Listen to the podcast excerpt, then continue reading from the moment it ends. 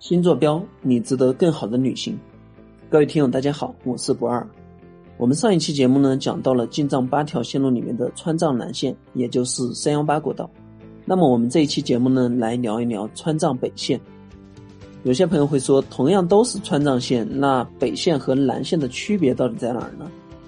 在我看来，如果说川藏南线是以风景著称的话，那川藏北线可以说是人文和宗教的天堂。和三幺八国道一样，川藏北线也是从成都出发，途经汶川、马尔康、甘孜、德格、昌都、内乌齐、丁青、巴青、那曲，最后拐向青藏线，抵达圣城拉萨。区别于川藏南线的高低起伏，川藏北线的海拔相对来说比较均衡，所以风光上比较单一。而且由于前些年路况不是特别的好，名气也不如三幺八的那么大。所以走这条路线的人相对是比较少的，也正是得益于此，川藏北线的人文宗教可以得到很好的保存，没有很强的商业化的氛围。那么川藏北线有哪些值得推荐的点呢？我们今天也按照路上的经过的点来一一给大家盘点一下。从天府之国成都出发，我们首先会经过汶川，有兴趣的朋友呢可以去看一下当年汶川大地震震中的遗址，也就是映秀。在这里感叹一下咱们大自然的威力。从汶川接着往前走，会经过一个景点，叫做桃坪羌寨。桃坪羌寨呢是世界上保存最完整的，而且目前尚有人居住的吊楼与民居融为一体的一个建筑群。它那边有非常完善的地下的水网，并且是四通八达，也被中外学者誉为是羌族建筑艺术的活化石。如果大家游览这个地方呢，推荐大家请一位当地的讲解。我们新坐标每次到了这儿，会请还住在桃坪羌寨里面的一位老爷爷，从他不太标准的普通话的讲解里，可以感受到他对于自己民族建筑的一种自豪感。再往前就会来到我认为是川藏北线上的一个比较大的亮点，也就是色达的五明佛学院。五明佛学院呢是由如意宝法王净美彭措于一九八零年创办的，因为山谷内密密麻麻的绛红色的小木屋形成的震撼场面。而闻名于世，也是目前世界上最大的藏传佛学院。那为什么叫五明佛学院呢？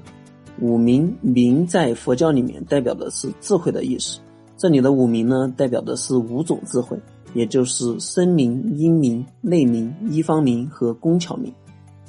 去五明佛学院，除了看这些大片大片的绛红色的红房子以外，有三个点比较推荐大家。第一个呢，也就是大经堂，是大家念经的地方。第二个呢是坛城，第三个呢是个可以看全景的观景台。那我们一般的游览路线呢，就是先乘坐景区的景交车，到达距离我们的大经堂不是特别远的地方，步行来到大经堂。大经堂这里经常会看到有一些人在这边朝拜和念经。顺着大经堂呢，有一条路是往山上去爬的，然后顺着这条路呢，可以来到坛城。坛城呢也是非常重要的点。在坛城这里有非常多的人在这边转经，在这边朝拜。顺着坛城再往前走，可以来到可以看五明佛学院全景的观景台。大家在网上看到的一些全景的图片，基本上很多都是在这里取景。顺便给大家提一下游览五明佛学院的一些注意事项。第一个呢，就是五明佛学院的海拔是比较高的，差不多有四千米左右，而且我们是以一种徒步的方式在进行游览。所以，大多数人在这里或多或少的都会有一些高原反应的症状，就是呼吸困难啊、头晕啊之类的。提醒大家不要过于兴奋，动作呢也是尽量的放缓，这样的话一般不会有很大的问题。比较担心的朋友呢，也可以带一瓶便携式的氧气。第二个要注意的呢，就是一定要注意保暖，厚衣服一定要带，因为这里海拔比较高，它的天气是非常的多变的。一会儿呢是大太阳，过一会儿呢就有可能下的大的冰雹。这个我之前在带队的时候是深有体会的。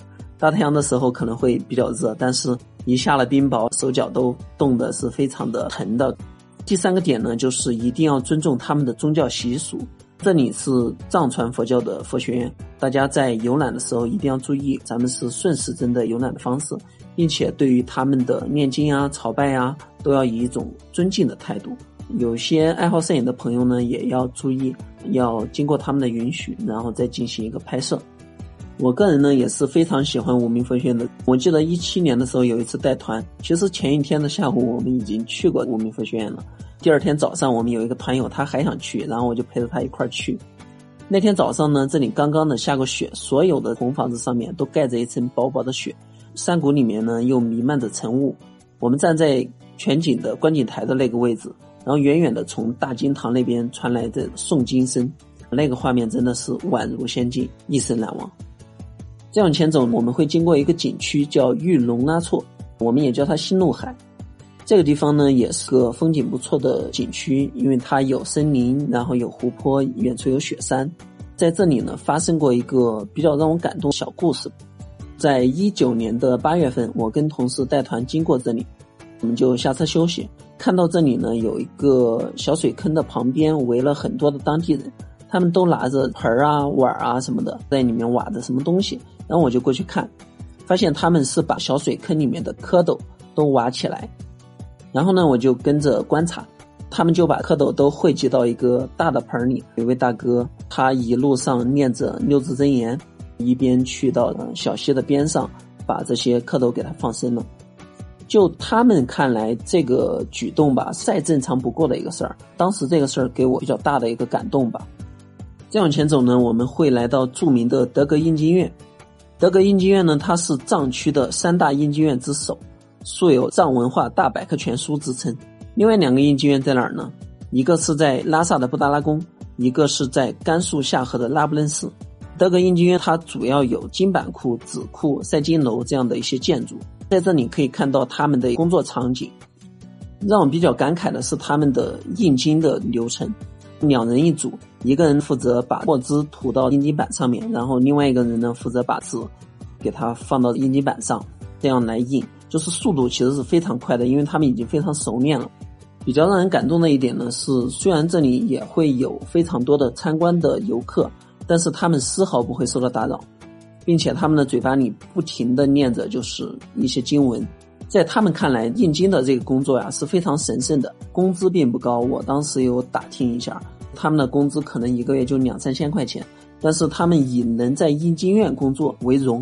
这里呢，也可以请到一些印经院印出来的唐卡、佛像之类的，也是一个纪念品吧。再接着往前呢，我们会来到一个地方叫昌都。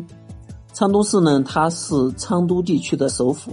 这里最著名的有一个寺院叫强巴林寺，它是由宗喀巴的弟子喜饶松布在公元一四四四年在这里创办的。为什么叫强巴林寺呢？因为寺庙里面的主供佛为强巴佛。强巴佛也就是我们内地的弥勒佛啊，也就是未来佛。